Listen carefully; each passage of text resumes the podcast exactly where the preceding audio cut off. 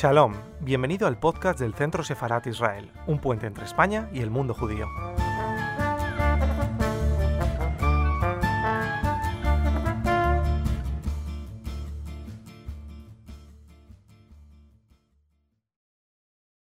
Bien, eh, hola y bienvenidos y bienvenidas a la sexta conferencia de, de, este seminario internacional sobre filosofía y pensamiento judío, que como saben organizan la Red Internacional eh, eh, de Pensamiento Judío, el Departamento de Filosofía y Sociedad, el Grupo de Investigación Historia y Ontología del Presente, en colaboración con la Fundación BBVA, el Instituto Universitario de Ciencias de las Religiones de la Complutense y, por último, el Centro eh, de Israel.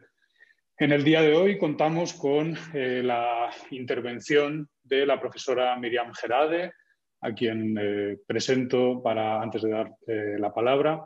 Miriam es profesora asistente del Departamento de Filosofía de la Facultad de Artes Liberales de la Universidad Adolfo Ibáñez en, en Santiago de Chile. Es doctora en Filosofía por la Sorbona de París con una tesis sobre la violencia en la deconstrucción de Jacques Derrida. Durante el año 2015 obtuvo un contrato de investigación en el Katz Center, eh, un centro para estudios avanzados del judaísmo de la Universidad de Pensilvania. Su primera monografía, eh, titulada Violencia, una lectura desde la deconstrucción de Jacques Derrida, fue publicada en 2018 por la editorial eh, Metales Pesados de Santiago de Chile. Ha publicado artículos en revistas de prestigio sobre antisemitismo, las lecturas de Derrida de la poesía de Chelan, los seminarios de Derrida sobre la pena de muerte o las afinidades políticas entre Rosenzweig, Derrida y me consta también eh, Benjamin. Su conferencia en el día de hoy lleva por título Límites de la soberanía, filósofas judías contemporáneas. Eh, de modo que, bueno, agradecerte mucho, Miriam, tu participación en el seminario y tienes con, mucho gusto la, la palabra. Hola a todos, bienvenidos, qué gusto ver tantos rostros conocidos. Gracias Roberto por la invitación al Centro Sefarad. Es un gusto estar aquí eh, y ser parte de este seminario que ha tenido voces tan lúcidas sobre el pensamiento judío. Eh, mi conferencia de hoy se intitula En los límites de la soberanía, filósofas judías contemporáneas. Voy a compartir pantalla para las citas. Me dicen si se ve, ¿sí? Entonces inicio. ¿Hay una teoría política judía? ¿A qué nos referimos con pensamiento judío o con filosofía judía? ¿Al pensamiento que emana de la tradición judía, de sus textos, del Talmud, de los Hasidim? ¿O bien autores, sean o no de origen judío, que discuten la tradición de la filosofía de origen griego a partir de ciertos conceptos del judaísmo? Cuando hablamos de teoría política judía, nos referimos a las instituciones, los tipos de gobierno y las leyes que han regido dentro de las comunidades judías, o bien hacemos alusión a cómo las experiencias del pueblo judío en la historia han dado lugar a reflexiones sobre lo político. Por ejemplo, la experiencia de los judíos alemanes en el siglo XX se ha vuelto paradigmática para pensar al sujeto político moderno, para cuestionar el estatuto de ciudadano y el lugar de la religión en el Estado. No es a esa tradición a la que voy a apelar aquí, sino al trabajo de tres teóricas políticas judías contemporáneas que han indagado sobre la tradición de pensamiento político judío y plantean, a partir de la experiencia diaspórica del pueblo judío, la posibilidad de pensar una política sin soberanía o en los límites de la soberanía. La soberanía se ha definido tradicionalmente como el poder político supremo que corresponde a un Estado independiente en un territorio particular. Dado que el pueblo judío permaneció sin un Estado soberano hasta 1948, se puede pensar una política judía o una tradición política judía. La apuesta es entonces redefinir la política o lo político fuera del marco del Estado, con el fin de pensar la acción política en los límites de la soberanía. Las comunidades judías en la diáspora nos enseñan que puede haber una política al margen de la soberanía, ahí donde es necesario tanto negociar como resistir al Estado.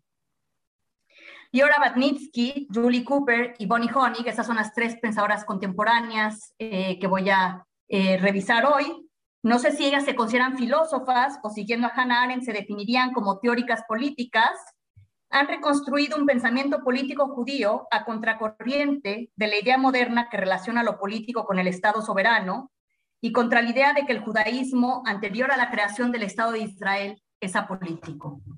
Ellas han igualmente mostrado por qué la idea de que el judaísmo es apolítico, que se puede rastrear en pensadores como Spinoza y Rosenzweig, responde a contextos históricos no menos políticos y puede ser interpretada de otro modo. En el caso de Honey, ella no hace una reconstrucción del pensamiento político judío como hacen Batnitsky y Cooper. Sin embargo, me interesa porque ha retomado nociones del judaísmo como el Shabbat o el Tikkun Olam para la teoría política, no con el fin de reconciliar a los judíos asimilados o seculares con ciertas prácticas del judaísmo, como quizás fue la intención de Rosenzweig o de Heschel, sino para mostrar lo que ciertos conceptos del judaísmo pueden aportar a la teoría política. El campo de los estudios políticos judíos, tiene apenas unas décadas, tanto en la academia norteamericana como en la israelí. Ha estado dominado sobre todo por hombres. Un ejemplo es el Instituto Hartman en Israel, que tiene la misión de hacer investigación y teoría para el Estado de Israel. Lo que caracteriza a estas tres pensadoras es que proponen una teoría política judía a partir de la experiencia diaspórica. Un aspecto importante que caracteriza a las tres es que son norteamericanas. Honig es canadiense, pero trabaja desde hace muchos años en Estados Unidos, actualmente en la Universidad de Brown. Cooper es norteamericana y después de enseñar algunos años en Chicago, ahora dirige el Departamento de Pensamiento Político de la Universidad de Tel Aviv. Y Liora es norteamericana y trabaja desde 1997 en Princeton. Digo esto porque al igual que Seila Benjavid, que es una pensadora turca de origen sefaradí sobre la que hablaré un poco, que tiene cátedra en Yale, han reconocido que la experiencia de los judíos en América, sobre todo en Norteamérica, ha sido muy distinta a la de los judíos europeos. Nos queda por estudiar Latinoamérica, sobre la cual se ha escrito poco y más bien desde un punto de vista de la historia social. Trabajos como el de Daniela Gleiser para México, donde muestra cómo la ideología del mestizaje influyó en las políticas migratorias y la recepción de refugiados judíos en el siglo XX, o el de Adriana Brodsky para Argentina sobre los judíos sefaradíes y la construcción nacional en el país sudamericano. Como Batnitsky lo ha señalado, el federalismo y el protestantismo son dos aspectos clave para entender por qué la experiencia de los judíos en América fue muy distinta a la europea, donde la experiencia judía en la modernidad parecía no tener otra salida que la disyunción, asimilación o sionismo. Es decir, o asimilarse a la nación y ser un ciudadano del Estado, haciendo del judaísmo una cuestión privada, una religión, ser un francés en la calle, judío en la casa, o bien crear un Estado propio. Si bien Batnitsky y Cooper también muestran que había otras alternativas al sionismo hegemónico dentro del pensamiento judío europeo. Y como vimos con la conferencia sobre Scholem. En Europa, la discusión se dio en términos de dobles lealtades, por ejemplo, durante el caso Dreyfus.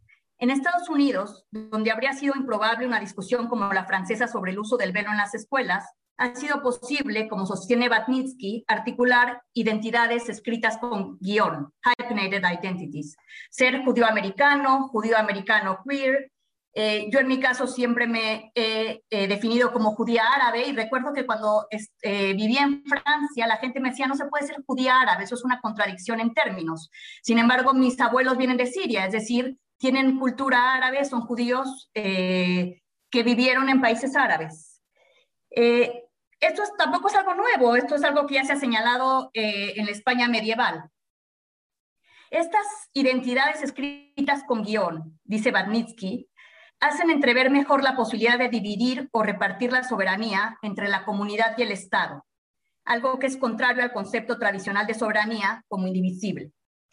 Hoy en día, los debates sobre los judíos en Estados Unidos eh, se dan también en términos de raza y etnicidad, cómo los judíos se han relacionado en distintos momentos con los movimientos sociales negros, porque a partir de los años 50, 60 del siglo XX comenzaron a blanquearse en la percepción social, por ejemplo, con, el libro de título significativo de Karen Brodkin, Cuando se volvieron blancos los judíos.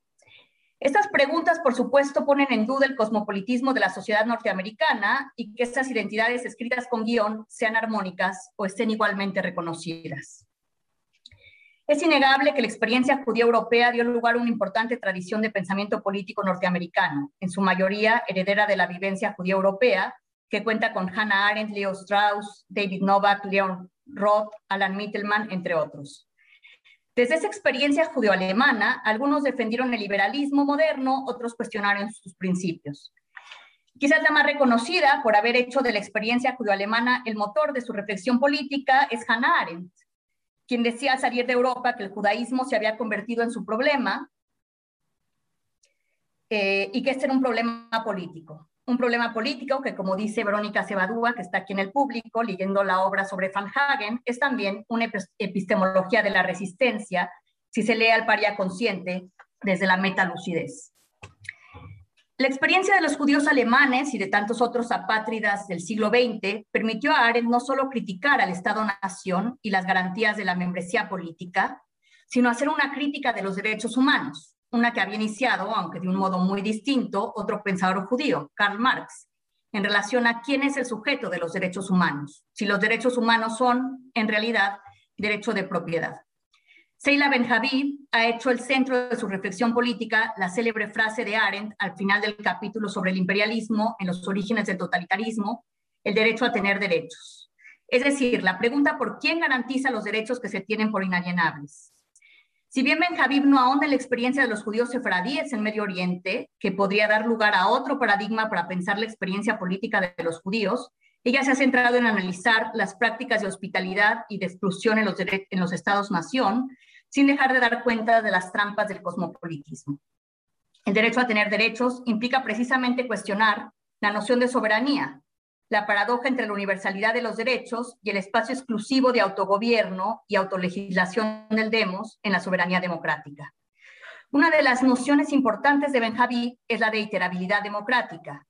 Ella toma la noción de iteración de otro pensador judío argelino, Jacques Derrida, la iteración que implica repetición y alteración.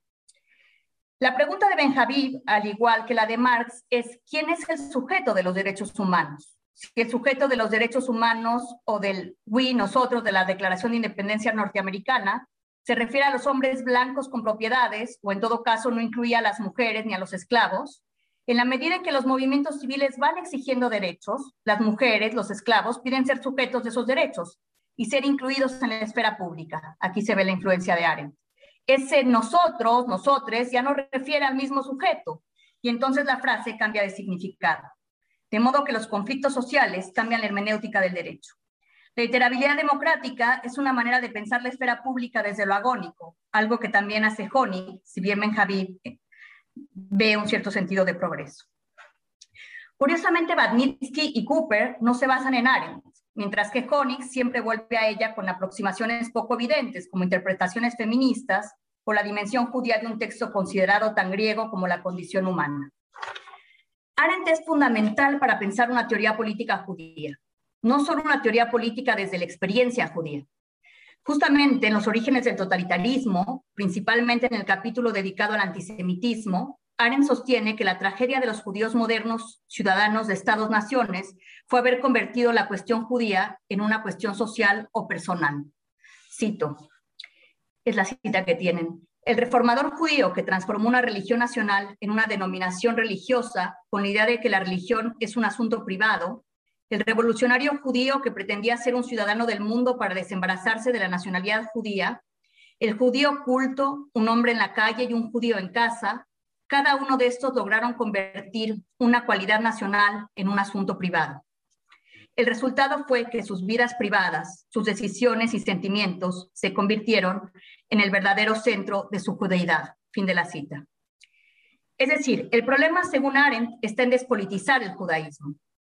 Como lo nota Cooper en una crítica que hace a Judith Butler, Daniel y Jonathan Boyarin, cuando plantean la cuestión del judaísmo o de la judeidad en términos de una identidad que no responda al sionismo, y Cooper tampoco es defensora del sionismo, enfatiza que el problema del sionismo no es identitario, no surge de la pregunta por la judeidad, sino que fue una respuesta al antisemitismo. Por supuesto que ni Butler ni los Boyarin, padre e hijo, buscan hacer de la judeidad una mera cuestión personal, sino un lugar de resistencia. Sin embargo, el problema está quizás en plantearlo en términos de identidad y no de acción, para retomar a Arendt. Probablemente no podemos considerar a Batnitsky y a Cooper como herederas de Arendt. No obstante, a quien vuelve necesariamente para plantear el pensamiento político judío es a Spinoza. Tanto Cooper como Batnitsky se remontan a Spinoza porque es el primer autor judío moderno. Cooper dice irónicamente que va sumando títulos de primacía, primer judío moderno, primer judío liberal, primer sionista, que plantea la relación de los judíos con la soberanía. Spinoza plantea esta relación por vía negativa, es decir, demuestra en la línea de Hobbes que la soberanía es exclusiva del Estado y que la ley de la Torah y el gobierno de los rabinos, la teocracia, no tiene ningún poder sobre los individuos que se deben al Estado y a sus leyes. Cito el Tratado Teológico Político. No cabe duda, pues, que los judíos, desde la disolución de su Estado, ya no están más obligados por la ley de Moisés que lo estaban antes del comienzo de su sociedad y de su Estado. Sin embargo, Spinoza no descarta que en algún momento los judíos vuelvan a tener un Estado, de ahí que haya sido calificado por algunos como el primer sionista. Cito, son las citas que están en, en, la presentación. Por mi parte, además, pienso que el signo de la circuncisión tiene a este respecto tanto poder que estoy convencido de que él solo basta para conservar eternamente esta nación. Aún más, si los fundamentos de su religión no afeminaran sus corazones, creería sin titubeos que algún día los judíos, cuando se les presente la ocasión, tan mudables son las cosas humanas, reconstruirán su estado y Dios los elegirá de nuevo. Hay algo de irónico en esta última frase sobre la elección o la reelección. Spinoza fue excomulgado de la comunidad judía de Ámsterdam y pudo vivir fuera de la comunidad sin tener que convertirse al cristianismo. De alguna manera, al desestimar el poder de las leyes de la escritura y de los rabinos, demuestra que los rabinos en efecto tenían poder. La excomunión, el jerem, podía ser terrible. Magnitsky en la cena de Salo Barón recupera la autoridad política de las comunidades judías en la era premoderna donde un individuo era definido legal, política y teológicamente como miembro de la comunidad. Pero además había una noción de una comunidad judía transnacional, pues el Mesías iba a reunir a todos los judíos.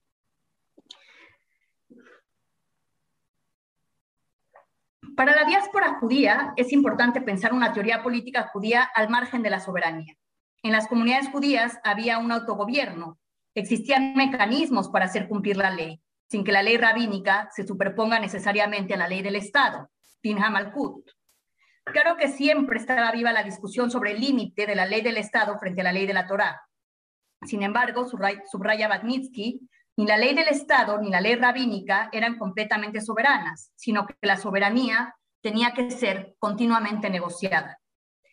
Esto es contrario a la noción moderna que tiene Spinoza de la soberanía incondicional, una e indivisible, Batnitsky retoma a Spinoza y a Mendelssohn para mostrar cómo se fue configurando principalmente en la Haskalah la idea de que el judaísmo es completamente apolítico.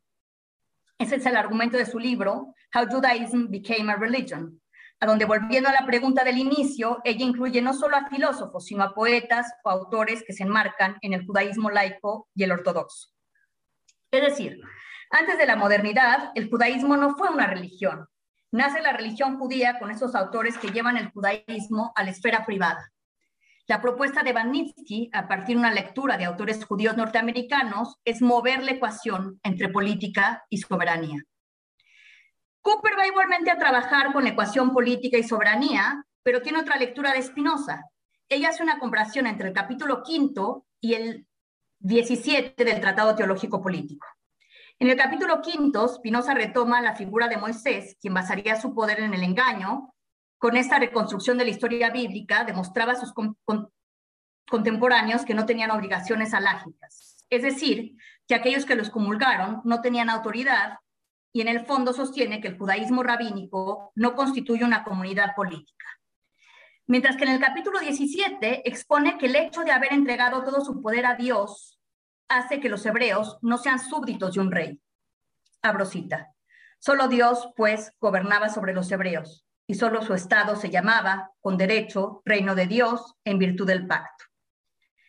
De acuerdo con Cooper, no hay una abdicación de lo político en la teocracia, sino que hay posibilidades políticas al hacer de Dios el poder supremo, pues todas están en condición de igualdad en el pacto.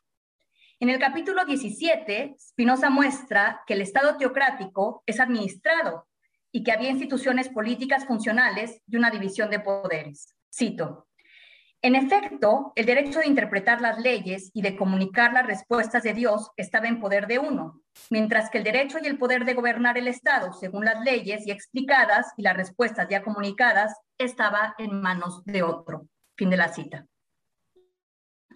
Cooper sostiene que las interpretaciones liberales y sionistas de Spinoza ven solo una crítica a la teocracia y no la viabilidad de una política sin soberanía. Según Cooper, Spinoza expone la manera en que una comunidad se organiza con principios ajenos a un poder soberano absoluto, y esto plantearía alternativas sobre la configuración del poder, coercitivo. Spinoza capturaría la dinámica de las comunidades judías en la diáspora. Esta interpretación, que va en contra de la idea de que la teocracia impide o forcluye lo político, da lugar a Cooper a pensar en la agencia política de las comunidades judías, algo que va a ser a partir de Simón Dubno, un historiador judío ruso que defendió la autonomía de las comunidades y la necesidad de la diáspora. Esto no haría, según Cooper, un Estado dentro del Estado, recordando un eslogan antisemita, sino que el Cajal, la Aljama de la España medieval y otras instituciones de autogobierno en las comunidades judías a lo largo de la historia han sido un modelo innovador de organización política. Justamente mi interés en estas autoras reside en que, y con esto recapitulo el argumento que he ido desarrollando en esta conferencia. Primero, en primer lugar, recuperan una tradición de pensamiento político judío y hacen una crítica a la idea de pasividad política del pueblo judío. Esto permite además criticar lo que Salo Barón llamó la historiografía lacrimógena, la idea de que hay un continuum histórico del libro bíblico de lamentaciones a la Shoah donde el pueblo judío ha sido exiliado, oprimido y aniquilado para mostrar que esa historia no es un continuum de lágrimas, sino que no es un continuum en absoluto y que ha habido múltiples maneras de organizarse políticamente en la diáspora. En segundo lugar, hay un aporte en pensar lo político al margen de la soberanía del Estado, o mejor dicho, pensar si la agencia política puede prescindir del Estado. Las posibilidades de definir la acción política de una comunidad al margen del Estado y sus, instituciones permite pensar lo político en los límites de la soberanía. Entonces, esos son los dos eh, argumentos que estoy eh, tratando de desarrollar. Sobre el primer punto, se trata de entender tanto las razones políticas por las que ciertos autores sostuvieron que el pueblo judío era político, con Spinoza eso se puede ver claramente, ¿Y cómo se puede leer de otra manera a estos autores para rescatar un pensamiento político al margen de la soberanía? Lo que conduce al segundo punto. Franz Rosenzweig es un ejemplo interesante porque no sigue a Spinoza. Es decir, no piensa que un Estado soberano sea la única posibilidad para la nación judía, no funcionista, ni tampoco tomó la vía de otros nacionalismos, como se ocurrió en el caso alemán con Hermann Cohen. En la Estrella de la Redención, Rosenzweig critica la unión entre el pueblo y el Estado, lo que llama política mesiánica. Los pueblos del mundo buscan en la guerra su autoconservación, pero en realidad van hacia la autodestrucción, dice Rosenzweig. A esa temporalidad en la que está afincada todo Estado soberano, Rosenzweig opone la vida según el calendario litúrgico del pueblo judío. Abro cita. Y por esto la verdadera eternidad del pueblo eterno tiene que permanecer siempre ajena al Estado y a la historia universal y hasta hacerles enojosa. A las horas de eternidad que graba el Estado con espada poderosa, las épocas de la historia universal, en la corteza del árbol del tiempo, ese árbol que crece, el pueblo eterno opone, sereno y sin inmutarse, año tras año, un anillo tras otro en torno del árbol, su vida eterna. La lectura más conservadora de Rosenzweig, que de alguna manera instituyó Nahum Glatzer, es que el pueblo judío radicalmente apolítico o impolítico, pues sitúa su existencia fuera de la historia mundial, al margen de la vida pública y plantea una comunidad concentrada en la liturgia y en las horas festivas. Otra lectura posible es que plantear una comunidad que hace una ruptura con la temporalidad soberana es ya un pensamiento político basado en la condición diaspórica del pueblo judío, una teología política supranacional y anárquica. Un buen ejemplo de esto último es la interpretación que Bonnie Honig hace del concepto de milagro en Rosenzweig, como un contrapunto a Carl Schmitt. Mientras que Schmitt entiende el milagro como una suspensión del orden natural, que sería análoga a la suspensión excepcional del orden jurídico por parte del soberano, Rosenzweig entiende por milagro más bien la profecía del Dios de la revelación. Cito, el milagro es esencialmente signo, dice Rosenzweig. Y este signo necesita de testigos y de una vivencia de la temporalidad como irrupción. No se trata ni de una reivindicación de la trascendencia ni de una antiteología al modo racionalista, sino un modo de vivir la teología en la inmanencia que implica una comunidad a la escucha del testimonio y una temporalidad abierta que, como señaló Honig, propone una política distinta a la de Schmidt, a saber, una más democrática. Cito a Honig, tienen la cita en inglés, eh, eh, esa es una traducción mía. Me siento atraída por Rosenzweig porque entendió que la única manera de combatir la problemática alteridad de la teología no era mediante una antiteología inmanente, sino más bien mediante una teología alternativa, una teología inmanente. En la teorización de Rosenzweig del milagro como un acontecimiento que presupone tanto la profecía como una cierta receptividad entre los testigos, encuentro importantes recursos para salir de la influyente afirmación de Schmidt, ampliada por Agamben, de que el estado de excepción es análogo al milagro. Si el estado de excepción es como el milagro, pero en la versión del milagro de Rosenzweig en lugar de la de Schmidt, podemos pensar entonces que la soberanía postula no solo el poder o la imposición o el gobierno, sino también sutilmente la receptividad, la apertura y un futuro. Fin de la cita. Liora Batnitsky lee estas páginas de Rosenzweig como parte de la historia de los judíos con el Estado-nación moderno. En el siglo XX no solo estaba en juego la soberanía del Estado, sino la presunta unidad nacional, lo que demuestra que el sionismo es un producto del modelo europeo moderno. Sin embargo, Batnitsky en Rosenzweig, al igual que en Cohen, la defensa de una pasividad política del pueblo judío, que tendría una misión particular al lado de los pueblos del mundo. Es decir, para Rosenzweig, este argumento sobre lo apolítico del pueblo judío tiene, según Batnitsky, consecuencias políticas tanto para los judíos como para los no judíos. Batnitsky sostiene que después de la Shoah es ingenuo, por decirlo menos, mantener esa idea de pasividad. La cuestión para mí está en cómo interpretar políticamente esa pasividad, si la podemos traducir en términos de resistencia y no como una actitud apolítica. En todo caso, me parece que en Rosenzweig esta pasividad no implica total falta de agencia. Esto se ve, por ejemplo, en su noción de lengua y tierra santa. Sobre la lengua escribe Rosenzweig antes de que el hebreo sea la lengua del movimiento sionista en Palestina y del Estado de Israel. Abro cita. Que así sucede que el pueblo eterno ha perdido su lengua propia y habla en todas partes la lengua de sus destinos exteriores, la lengua del pueblo en el que habita hospedado. Incluso cuando habla la lengua del pueblo que lo hospeda, cierto vocabulario propio o por lo menos una selección propia partiendo del vocabulario de la generalidad o una manera propia de situar las palabras en la frase, un sentimiento propio. Cierro cita. Es decir, el pueblo eterno no tiene una lengua propia y por otra parte la lengua sagrada no es una lengua muerta, sino la lengua de oración.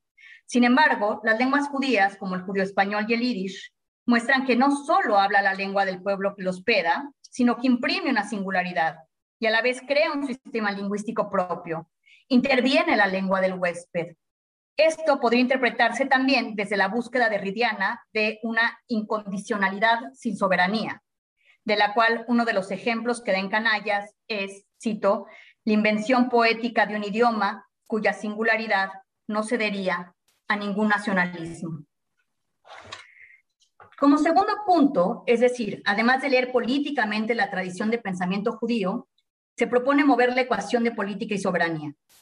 Cooper hace una crítica a la idea de pasividad entendida desde la ejemplaridad ética, que dejaría de lado la discusión sobre las instituciones, las prácticas y las políticas de las comunidades judías, sobre todo para mostrar que se puede resistir al imperativo del Estado-nación y al sionismo hegemónico sin abandonar una aspiración de autogobierno.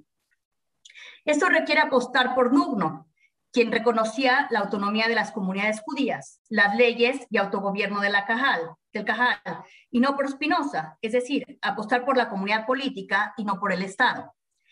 Se trata entonces de cambiar la noción de política heredada de la tradición, que no hay política sin poder soberano, que la soberanía requiere de un espacio territorial, que la membresía en el demo se deriva de la identidad nacional, que la autodeterminación requiere una correspondencia entre la nación y el Estado. Estas premisas dan también a entender lo fallido de una solución como los dos estados, en donde judíos y palestinos tendrían cada uno un estado étnico o nacional. Esto es resultado, como lo han señalado los Boyarin, del hecho de que los teóricos o filósofos judíos siempre conciben el judaísmo y el sionismo como parte de la historia europea, y me parece que solo Derrida cuenta una historia con espíritu de colonial. Salir de la ecuación política soberanía requiere, dice Cooper, de imaginación. La imaginación política permitiría pensar de otra manera la agencia política en relación con la membresía política. Por último, quisiera exponer la interpretación que Bonnie Honig hace del Shabbat, porque recoge el argumento que estamos trabajando. Por un lado, ella hace una lectura política del Shabbat a partir de Rosenzweig, a contracorriente de quienes lo han leído como un pensador apolítico. Y por otro lado, muestra las posibilidades políticas del Shabbat judío en sus tres formas, el día sábado, el año sabático y el jubileo. Honig retoma los escritos de Rosenzweig y Herschel sobre el Shabbat para contraponerlos a la noción de inoperancia, creo que así se traduce en español, inoperosidad de Agamben, quien retoma el Shabbat porque se suspenden ciertas actividades. Hay 39 melajot o actividades que los judíos deben abstenerse de hacer en Shabbat, cocinar, escribir, manejar, prender fuego, si bien las que le interesan son las que sí se permite hacer, dice Honig, de manera festiva, como caminar a la sinagoga, caminar sin prisa, sin propósito. El Shabbat le permite a Gamben presentar una noción de uso nuevo que no es meramente estética, sino una cena en común, como el comer, que sería contrario a la profanación, al tratarse de una sacralización de lo cotidiano. Honig retoma de Agamben la relación de la inoperancia con el cuerpo, un cuerpo festivo, sin embargo, le critica a Gamben que pase por alto el hecho de que el Shabbat, en las formas del sabático y el jubileo, son una exigencia de equidad y de redistribución. En el Levítico 25, Dios le habla a Moisés en el monte Sinaí y le pide transmitir al pueblo. Cito una traducción al español. Cuando hayáis entrado en la tierra que yo voy a daros, la tierra tendrá también su descanso en honor de Yahvé. Seis años sembrarás tu campo, seis años podarás tu viña y cosecharás sus productos pero el séptimo año será de completo descanso para la tierra. Un sábado en honor de Yahvé, no sembrarás tu campo ni podarás tu viña. No sesgarás los rebrotes de la última siega, ni vendimarás los racimos de tu viña sin podar. Será año de descanso completo para la tierra. Aún en descanso, las tierra, la tierra os alimentará a ti, a tu siervo, a tu sierva, a tu jornalero, a tu huésped que residen junto a ti. También a tus ganados y a los animales de tu tierra servirán de alimento todos sus productos. Contarás siete semanas de años, siete veces siete años, de modo que el tiempo de las siete semanas de años vendrá a sumar 49 años. Entonces, en el mes séptimo, el 10 del mes, hará resonar el clamor de trompetas en el día de la expiación. Haréis resonar el, cuerpo, el cuerno por toda vuestra tierra declararéis santo el año 50 y proclamaréis en la tierra liberación para todos sus habitantes. Será para vosotros un jubileo, cada uno recobrará su propiedad y cada cual regresará a su familia. Este año 50 será para vosotros un jubileo. No sembraréis ni segaréis los rebrotes, ni vendimiaréis la viña que ha quedado sin podar, porque es el jubileo que será sagrado para vosotros comeréis lo que el campo dé de sí, en este año jubilar recobraréis cada uno vuestra propiedad. Este es Levítico 25.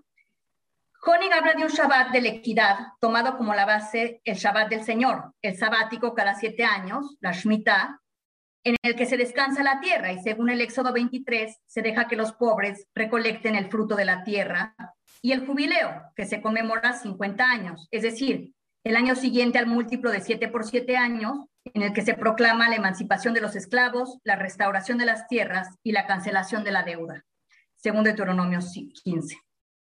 Yovel no tendría el mismo étimo que júbilo en latín, que participa del campo semántico de la alegría estentoria, sino que resulta de la raíz trilítera de Yod Bet Lamed, que significa traer, enviar de vuelta a casa o liberar.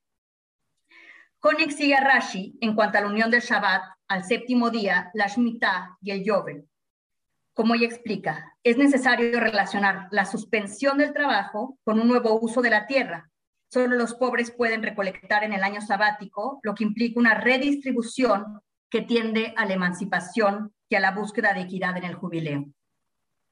Connie retoma los pasajes sobre el Shabbat en la Estrella de la Redención, Pues si bien Rosenzweig no relaciona el Shabbat con la Shemitah y la Yovel, el Shabbat tiene una gran importancia en el sistema de la estrella, pues los sábados crean el año litúrgico. Pero además, cito a Rosenzweig, el sábado es la fiesta de la creación, pero de una creación que tuvo lugar con vistas a la redención. Fin de cita. El año litúrgico es un ciclo festivo. La revelación es representada por las fiestas de Pesach, Shavuot y Sukkot, que son sobre la tierra y la agricultura, como el sabático, la Shemitah. Mientras que la redención lo es por Rosh Hashanah y Yom Kippur, que son fiestas de emancipación. Rosenzweig dice que el Shabbat construye un ciclo que vincula la creación el viernes por la tarde, la revelación la mañana del sábado y la redención el mediodía del sábado. Rosenzweig reconoce que el Shabbat es una trayectoria hacia la equidad, si bien no lo expresa así, cito la estrella de la redención. Y esta santificación del día del descanso, mediante la escucha silenciosa de la voz de Dios, tiene que extenderse a toda su casa. No la debe perturbar el ruido de las órdenes. También el sirviente y la criada han de descansar, e incluso se dice que fue por su descanso por lo que se instituyó este día pues cuando el descanso llega hasta ellos, en verdad, toda la casa queda redimida del ruidoso parloteo de los días de labor y descansa. Fin de cita. Rosenzweig lleva eso también al cuerpo, a la comida, a un renacimiento corporal en una comida que no solo es un nuevo uso, un comer por placer o sin prisa, sino que la comida en la que se reúnen en torno a la mesa todos los miembros de la casa. Rosenzweig escribe, cito, aquí todos son iguales a los demás, y cada cual, viviendo para sí, está, sin embargo, unido a todos los otros. Me voy a saltar la parte del hablar, que merecería un análisis que Honig deja apenas esbozar. Hablar es cosa que se puede hacer en las calles y en las plazas, tan pronto como las gentes casualmente se encuentran. En cambio, comer en común siempre significa una comunidad real, causada y causadora. En este compartir la comida común que es en sí, sin palabras, expone la comunidad como real y viva en medio de la vida. Fin de la cita. Cierto que a pesar de que esta comunidad está al margen de la soberanía, e inclusive podríamos decir que hay una destrucción de la soberanía en el jubileo y una suspensión de la jerarquía en el Shabbat, esta nivelación no es apolítica. Con lee el jubileo como un tikkun olam, concepto que usa también para analizar la interpretación que hace Arendt del juicio de Eichmann, es decir, una corrección del mundo, una redistribución. Por último, Honig lleva el Shabbat a la acción arentiana, si bien no se basó en Rashi, sino en San Agustín. El Shabbat puede ser un ejemplo de acción política si no se reduce al descanso, menujá, sino de una cuenta en ceros, como se hace en el Yom Kippur, con los votos y los juramentos. Sin embargo, no propone únicamente una amnesia de la deuda, el Kol dice Honig, es también un acto de habla, una declaración, tanto como el contar en comunidad. Para Rosenzweig hay un deber de contar dentro del calendario. No es una cuenta individual, sino colectiva. Y dice Honig, esta puede ser una práctica de rendir cuentas, accountability, un mecanismo de autogobierno, un tiempo alterno al de la soberanía. Esta lectura de Honig ejemplifica que, por un lado, se puede leer la tradición de pensamiento judío políticamente, que un autor como Rosenzweig se puede interpretar políticamente cuando no se iguala lo político a la soberanía. Esto último promete relecturas muy fecundas de la tradición de la filosofía judía. Por otra parte, hay que recordar que la experiencia de las comunidades judías ha sido la de una política en los límites de la soberanía, en negociación con ella, pero también en resistencia. Me parece que lo que las tres pensadoras judías que he analizado nos recuerdan es que las comunidades judías nos pueden enseñar cómo pensar lo político al margen de la soberanía, que permite también pensar una teoría política judía o una teología política judía como resistencia del Shabbat, una resistencia a la temporalidad del reino del trabajo y una em-, emancipación de la desigualdad. Hay tres aspectos que me gustaría señalar para concluir de por qué eh, me, parece importante y hasta urgente recuperar una tradición de pensamiento político judío. El primero, ya lo mencioné antes, evita ser un continuum de una historia judía lacrimógena con fines ideológicos, que deja de lado la experiencia política de las comunidades judías y que Batnitsky y Cooper han retomado para pensar la política en los límites o al margen de la soberanía.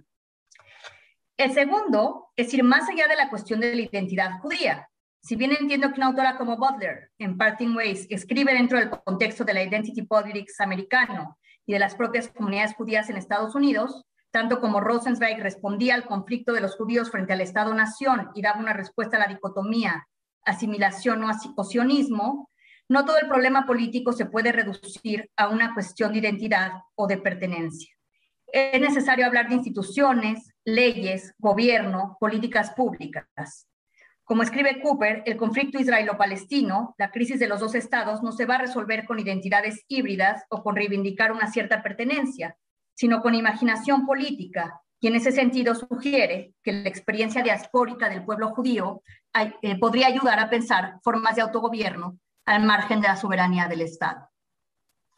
Y el tercero es señalar los peligros de una ética ejemplar, y creo que para ello ayuda mucho a entender el abordaje político que hace Honig de un autor como Rosenzweig, que ha sido leído como un autor apolítico e impolítico a partir de una ética de la heteronomía como pasividad que sería ajena no solo a la agencia política, sino a una demanda de equidad, y que como señala Derrida, esta ética tiene derivas nacionalistas. Y cito a Derrida, esta interpretación sutil, retorcida y egocéntrica de la elección que puede conducir, lo sabemos también, al Estado nacionalismo en sus formas más violentas, incluso militaristas y colonialistas, aun si la elección se da en términos de deberes morales.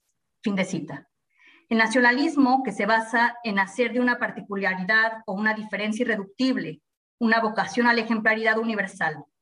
Más que una elección por la responsabilidad ejemplar, me parece que la apuesta está en el paria consciente de Lazar que Arendt contrapone a Herzl y que se caracteriza por una sensibilidad hacia la injusticia que exige movilizarse políticamente junto con otros grupos oprimidos en una resistencia que no es pasiva y que permite desplazar la ecuación entre lo político y la soberanía. Muchas gracias